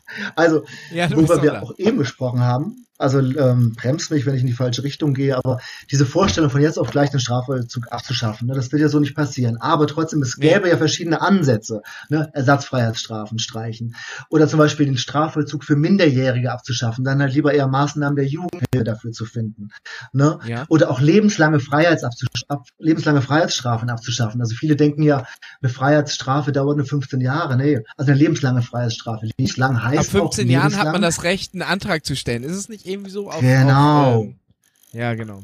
Okay. Genau. Und es ja. gibt tatsächlich auch einige, die dann 20, 30, ja, keine Ahnung, wie viele Jahrzehnte ihres Lebens dann auch wirklich im Strafvollzug verbringen. Ne? Und ein anderer Schritt, der jetzt auch in, in dem Manifest genannt wird, ne, ich schicke euch da auch mal noch den Link, wäre eben geschlossene Formen vom Strafvollzug möglichst durch offene Formen zu, zu ersetzen. Also es gibt auf jeden Fall so verschiedene Ideen, ne, dass man das Ganze schrittweise angehen könnte, um halt einen anderen Weg mit, ja, mit strafrechtlich Ja, relevanten. und um nochmal auf meine Frage zurückzukommen, weil du das jetzt, weil du das äh, so verneint hast, das sind dann äh, für mich, für meinen Geschmack sind das schon alles so linke, linksradikale Forderungen. Und da sagst du, das ist nicht so, dass Da waren wir! Da Ja, waren wir, Jan. Ich danke dir. Genau. Genau. Ja, stimmt, Therese ja, und ich, ja. wir haben das Buch rausgebracht, weil gerade so in linken Kreisen ist jedenfalls unsere Erfahrung, ähm, gibt es gar nicht so viele, die generell sich für die Abschaffung der Gefängnisse einsetzen. Also es gibt zwar Ach, also die kritische, die kritische Kriminologie, ne, die halt absolut linksmotiviert ist auch, ne, die sich auch dafür einsetzt, die auch den Abolitionismus in der wissenschaftlichen Ecke vorangebracht hat, keine Frage. Aber wenn man sich zum Beispiel autonome Zentren ansieht oder sowas auch, ne, da gibt's auch echt viele, die ziemlich schnell, wenn irgendwas in dem Laden nicht läuft, äh, zu, auf Strafe zurückgreifen, ne? Hausverbote, Nein. keine Ahnung, was da halt alles passiert. Ja, okay, hau, ja, okay. Also, ne, deswegen, so, ah, oder, ja, okay. oder das, oder das, oder das Oder auf die wird, Fresse. ne? Ja. dass wir, Auf die Fresse. oder auf die Fresse, oder nein, was, Freiheitsstrafen halt reduzieren, aber was ist denn jetzt mit denen und denen, ne? Was ist denn jetzt, ja. Ja. was ist denn, weiß ich nicht, mit Sexualstraftätern, die müssen doch weggesperrt werden für immer. Also da gibt's bei vielen halt aber auch gar ja, nicht oder so auch die, vielleicht politische über den Gegner, Teller. ne? Politische Gegner, einfach, wenn es Ja. Nazis sind. Tut natürlich besonders Auch, weil man der ne? Meinung ist, die müssen weggesperrt werden, ne? Ja, interessant, Ja, aber schön, ich finde Das ist schön, dass wir auf diesen Punkt, auch, auf diesen Punkt nochmal kommen, weil äh, du hast recht, du hast natürlich vollkommen recht, Christoph, das stimmt. Ich habe mir das gerade wieder so, so schön, so schön ausgemalt und schön geredet, aber du hast vollkommen recht, wenn man sich die linke Praxis mal anschaut, dann ist die oft äh, äh, ja häufig nicht minder äh, gewalttätig und dominant und autoritär äh, als das, was man so äh, immer kritisiert ne, bei den. Ich Ja, war wir ich zum Beispiel ja selber mal dabei. Fall von in- Feine. Ja. Ich war in, äh, äh, in, Ach so, okay. in, Griechen, Du oder in ich? Griechenland. Äh, okay. Ich war in Athen ja mal dabei, äh, äh, in diesen, ähm, äh, in dem Viertel da. Ich, ich komme jetzt. Exarchia. Exarchia. Äh, da wurde uns äh, äh, oder äh, meiner Ex-Freundin damals ein äh, das Handy vom Tisch geklaut. Und äh, äh, in diesem Restaurant hat man die Mittelsmänner, also die, denen gesagt haben, da liegt ein Handy, aufgemacht und denen wurde einfach vor unseren Augen den, der Arm gebrochen. Einfach so, um mal direkt Nein. so. Ja, äh, und das zu war, sagen, du, du musst aber dazu sagen, Hagi, das war auch so ein, so ein äh, linkes, so ein autonomes äh, Ja, das- Stadtteilkommando, genau. das dann eben da. Ja, ja, genau. Also es, es, es hat irgendwie so, uns wurde das Handy geklaut, dann wurden zwei Anrufe gemacht, dann kamen überall Autonome aus allen Himmelsrichtungen und dann haben sie im Laden aber noch den äh, Mittelsmann äh, festgemacht und ähm, Eben.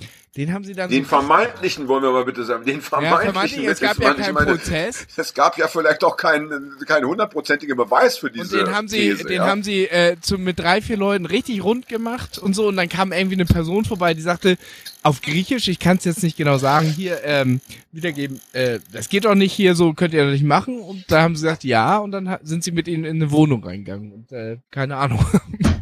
Oh Gott. Also Ja, das das ist halt echt ein unglaublich ja. heftiges martialisches Beispiel, ne? Also ich finde ja. aber selbst wenn wir an diese ganz bekannte Geschichte mit dem Schlagzeuger von Feine Sahne Fischfilet denken, der halt sein T-Shirt ausgezogen hat, ne? Was Ja, da das ja, entstanden ist. Jetzt wird's Äh, spannend, jetzt wird es Bio- Da spannend. ging's nicht, da ging's nicht Ja. um Dialog oder sowas, ne? Da ging's nicht um Verständnis füreinander, sondern ging's um Strafe raus, die Band, ne, ist halt, muss gestrichen werden, schwarz markiert. ja. Nein, es muss um Dialog gehen. Es muss halt irgendwie, ja, wenn- man muss Ich halt muss da mal wirklich, ich muss da mal wirklich sagen und auch äh, äh, äh, interessant. oberkörperfrei und Machotum oder sonst was. Ähm, wer mal Musik gemacht hat und wer äh, äh, sich mit Schlagzeugen auseinandersetzt, äh, die machen einfach unterbrochen Hochleistungssport, gerade im Punkrock. Und wenn dann noch acht Leuchten auf die gerichtet, äh, gerichtet sind, dann wird es sehr schnell sehr heiß. Also ich meine, äh, ja, der Dialog hätte einfach stattfinden müssen. So, es ist einfach. Ja, und also ich finde, Strafe, auch, also es, natürlich kann Strafe funktionieren, aber es vergiftet halt immer die Beziehung. Und sobald eine Person die Möglichkeit hat, irgendwie vielleicht nicht erwischt zu werden oder sowas, oder, ähm, ne, dann ähm, hat Strafe keine Wirkung. Deswegen, es muss halt auch um die Entwicklung von, vom gegenseitigen Verständnis halt auch gehen. Und ich, das ist im Ja, AZ, also im ja. einen oder anderen AZ sicherlich gibt's da auch ganz viel Nachholbedarf, ne? Hier mal zu schauen, wie können wir gewaltfreie Dialoge halt schaffen, wie können wir da wirklich mit der konstruktiven Lösung rausgehen und nicht Hausverbot auf die Fresse du redest oder hier die Band von, wird äh, jetzt halt. von äh, äh, äh, gewaltfreier, Di äh, äh, vom, äh, gewaltfreien Dialog im Sinne von Ich-Botschaften, keine Du-Botschaften, keine Vorwürfe. Ja, Marshall Rosenberg. Genau. Ja, Wolfs- also und genau, das Giraffensprache, Bedürf Bedürfnis. Ich als Sozialpädagoge Genau. sage Wolf- und Giraffensprache. ja, siehst du. Schön, Genau, Hagi, ne? das gefällt Also, mir gut. Ich Bedürfnis Weißt du- auch weißt du, Ich das- ich- ich- Wir machen eine ganze du, das Sendung kommt? nur in Wolf- und Giraffensprache, bitte. Marshall Weißt du, woher das kommt, Jan? Das Weißt du, woher kommt, das kommt, äh, Jan? das kommt natürlich aus, de, aus, dem, aus irgendeiner Fabel. Das ist bestimmt ein Märchen, oder? Nee, so, gar nicht. Gar Ah. nicht. Völlig anders. Das kommt aus der Biologie. Wolf natürlich immer der Reißende. Das ist natürlich auch wieder dieser Vorwurf, Ah. den, den man jetzt auch gerade wieder zurückwerfen muss, weil ähm, Wölfe ja gerade wieder im Fall bringen. Und äh, Giraffen sind die Tiere, die Landsäugetiere mit dem größten Herzen. Und deswegen ist es die gewaltfreie Kommunikation. ist kein Ah, Scheiß. ja. Stimmt, ja, ja, stimmt. Ja, ich meine, Ja, ich möchte ich mal fast, das auch ich, ein bisschen- ich, ja, okay. ich, ich möchte, äh, ich möchte mal das Thema so ein bisschen jetzt vielleicht abschließen und zusammenfassen. Ich denke, ähm, die Punkte und die Positionen sind irgendwie klar geworden. Ich, ich, möchte ganz persönlich sagen, ich finde das sehr, sehr schlau, was Christoph da, was, was du sagst, Christoph. Ja. Ich finde es sehr, ich finde es auch sehr, sehr schön. Ich denke, es, es, es liegt vor allen Dingen daran, an den Techniken, die, die vielleicht noch weiterentwickelt oder neu entwickelt werden müssen. Ich denke, das ist die spannende Frage bei dem, bei dem Thema. Werden die Techniken am Ende ausreichen, um wirklich aus den Menschen, die heute noch ins Gefängnis müssen, äh, oder sollten manchmal die Menschen zu machen, die es eben nicht mehr braucht. Ja? Das, Ja. das ist, glaube ich, die spannende Frage. Das muss die, da muss die Praxis letztendlich die Theorie dann beweisen und, und sicherlich wirklich in kleinen Schritten, ja. Aber ich finde das als Grundidee äh, schön und ich denke auch, du hast recht, das muss natürlich sofort anfangen. Ja, da ist jeder Tag Ja, Ja. äh, ein verschwendeter Tag. Also wenn wir noch ne? drei Minuten, wenn wir noch drei Minuten haben, ich hatte mal die Ehre vor Unbedingt. mehreren Jahren, vor zwei Jahren, Die- Dieter Gorkasch zu interviewen. Kennt ihr den? Das ist ein Hamburger. Nein. Dieter Nee. Gorkasch hat insgesamt 25 Jahre seines Lebens im Gefängnis verbracht. Unter anderem auch wegen Mord, wegen äh, Drogendealerei, Gewaltdelikten und, und, und, und, Mhm. und. Und der hat, der hat zum Beispiel halt irgendwie auch gesagt, zu sein, ein Teil oder ein Auslöser seiner Entwicklung war halt eben auch, egal wie sehr er sich angestrengt hat, ne, er hat eben keine Liebe gekriegt und irgendwann hat er sich dazu entschlossen, die Leute das fürchten zu lernen. Und ähm, Ja. der, also genau, ich, ich schicke euch auch mal einen Link, wenn ihr wollt, ne, kann man auch Da kann ich auch Noch im Internet der, weiter der, der nachlesen. Minusmensch empfehlen. Das ist Oh, das habe ich auch. Der Minusmann, glaube ich, ne? ja. Der Minusmann. der? Minusmann, ja. Ja. Das äh, ist ähnlich. Genau. Ja. Und der zum Beispiel ist ja inzwischen auch seit einigen Jahren aus dem Gefängnis seit draußen. Der hat, ich weiß gar nicht, wie lange in Isolationshaft gesessen und so. Und ähm, der hat sich zum Beispiel mit Yoga beschäftigt. Ne? Der hat inzwischen einen Verein gegründet, der Yoga im, im Gefängnis und außerhalb der Mauern anbietet. Also quasi jetzt einen anderen Sinn in seinem Leben gefunden. Auch der, ähm, ja, der hat so seinen Weg gefunden. Das hat aber auch unter anderem nur geklappt, weil der auch zum Beispiel eine Frau gehabt hat, die über all die Jahre zu ihm gehalten hat. Ne? Und es spielt da so einiges zusammen, aber auf jeden Fall brauchen die Menschen halt auch Unterstützung, ernsthafte äh, Personen, die sie halt auch äh, begleiten wollen und so. Ne? Es geht nicht, es gibt ja nicht das Standardverfahren für jeden, sondern man muss halt auch schauen, was brauchen die Menschen individuell. Ne? Und das ist ein ganz schönes Ja. Beispiel. Also Dieter Gurkasch aus Hamburg gibt es viele Interviews. Es auch gibt, äh, es gibt übrigens auch einen Film, wie heißt dieser Filmemacher ähm, von Braunheim? Rosa, Rosa von Braunheim? Rosa von Braunheim. Ja, ähm, da gibt gibt's auch einen Dokumentarfilm über so einen ehemaligen Zuhälter, der auch äh, extrem viel Gewalt verbreitet hat in seinem Leben, der heute irgendwie auch ein anderes Leben führt. Auch ganz interessant. Äh, w- der hatte, der hatte sexuelle Missbrauchserfahrungen durch seine Mutter erleben müssen. Ja, auch ein ganz interessanter Film, ganz interessante Geschichte. Ja. Eine Frage ist mir doch noch eingefallen, ähm, weil ja viele Leute immer noch sagen, zwei ja, Filmtipps. Mensch, ja, okay, machst du zum Schluss. Äh, ich wollte auch, auch Okay. eigentlich ja das Gespräch noch gar nicht Bachelor, beenden. Ich wollte nur Finale überleiten. Staffel Aber und aber noch eine, noch eine Frage. Noch eine Frage. Ähm, weil ja viele Leute immer sagen, es wird sich viel zu viel mit den Tätern beschäftigt und viel zu wenig mit den Opfern, ja. Und jetzt, jetzt Ja, kö- könnten ja auch. hier vielleicht wieder Leute sagen, Mensch, die Täter, das kann doch nicht wahr sein, die, die, die, die sie sollen leiden und nicht noch irgendwie hier äh, verhätschelt werden und, und gestreichelt und, und, und media, mediativ begleitet werden. Was sagt denn der Weiße Ring, der ja als Opferorganisation äh, gegründet worden ist, was sagt denn der eigentlich zu diesen Ideen? Gibt es da ein ähm, Statement? Oh, aber Ja, richtig also- gute Frage, Jan. Sehr gut, Ah, ja. Das, was sie manchmal- sagt, stimmt natürlich. Ne? Manchmal hast du helle Momente, kommen- noch, ne? die Betroffenen kommen halt viel zu kurz, ne? Aber gerade im Täter-Opfer-Ausgleich können die ja, kriegen die ja auch, werden die gehört, ne? Also deswegen ähm, beruflich, ähm, was haben wir an den Hut aufzusetzen, haben wir einen sehr guten Draht zum Weißen Ring, zur, zur Okay. Geschäftsstelle Das- und ich habe in das dem Rahmen auch schon referiert und so. Ja, ja, genau. Also Ach, das ist aber, das ist auch, das ist auch eine positive Botschaft, weil wenn aus der Ecke das auch, sagen wir mal, ähm, irgendwie äh, angenommen wird, dann, dann, dann hat das einen, einen doppelt guten Klang, ja. Ne? Ich hatte Ja, mir äh, zwei Dinge aufgeschrieben. Ja. Ah, das war noch interessant, also auch was Lebenspraktisches. Angenommen, ne? das wissen viele gar nicht. Ich zum Beispiel äh, werde geschlagen oder sowas, ne? mir wird ein Zahn ausgehauen oder keine Ahnung. Auf jeden Fall, ich möchte Schmerzensgeld und so. Dann denken halt manche, okay, ich mache eine Anzeige und dann läuft das alles. Aber nee, im Strafverfahren geht's halt nicht um Schmerzensgeld oder sowas. Ne? Da geht's halt wirklich halt nur um Schuld und Strafe für den Täter. Und dann müssen die Menschen auch nochmal ein zivilrechtliches Verfahren halt quasi Ja. eingehen und durchgehen. Das ist aufwendig und und und.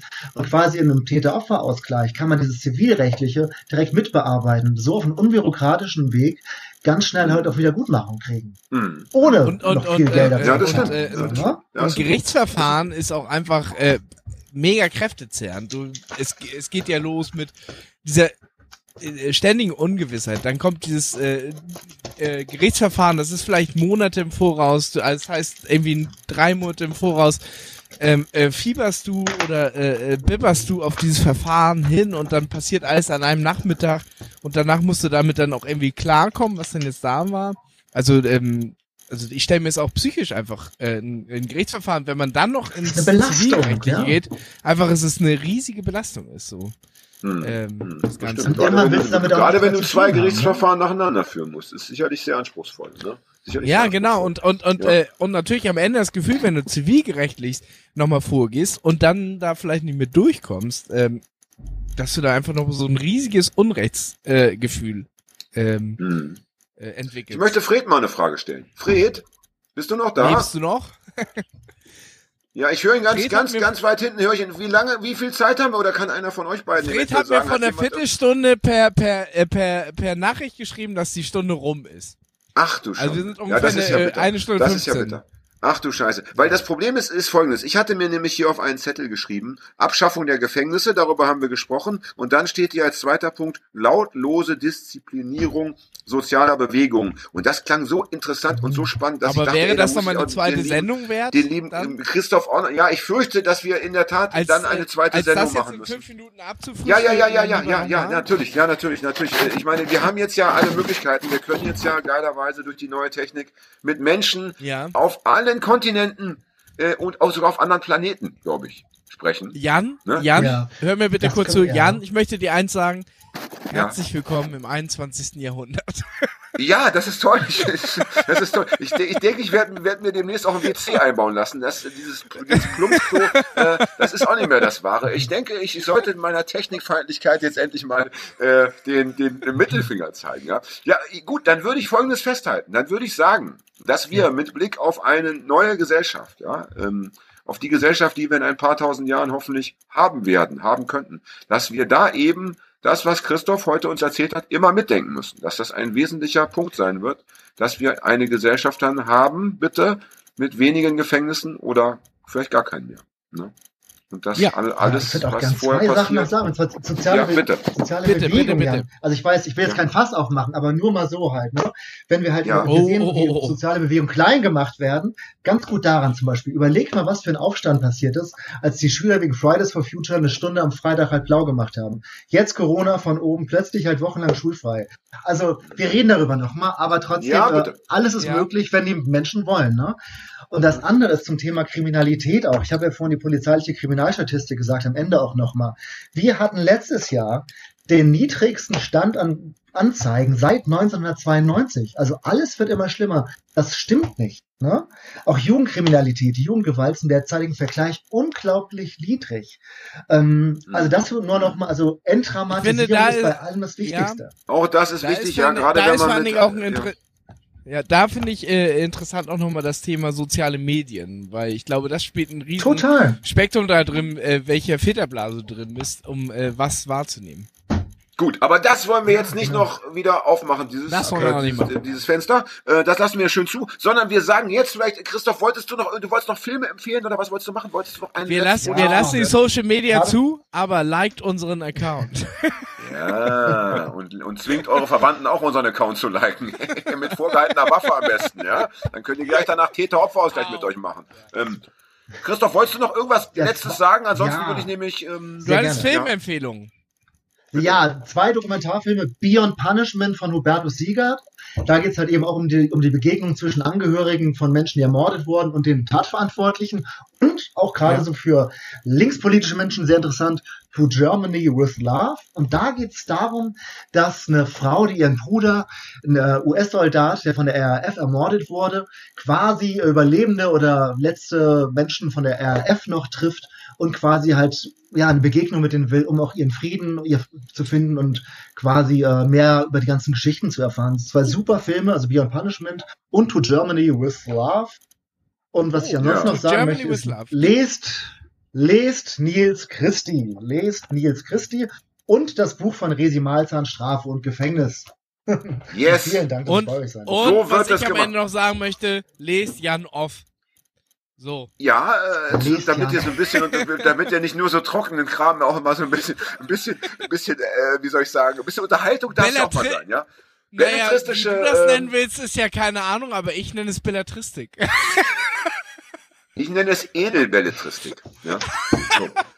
Lieber, lieber Christoph, schön, dass du dich zugeschaltet hast. Ich würde sagen, ähm, wir, wir plaudern auch gleich noch ein bisschen privat, wie wir es letztes Mal auch gemacht haben, dass wir uns nochmal äh, in die Ja, Arme nehmen gerne. können virtuell. Wir sagen aber erstmal äh, danke Christoph, danke Hagi, danke Fred und danke fürs Zuhören, ihr da draußen. Schaltet wieder ein. Ja, bleib gesund. Ich danke euch. Christoph, bis dann. Ciao. Tschüss. Ciao.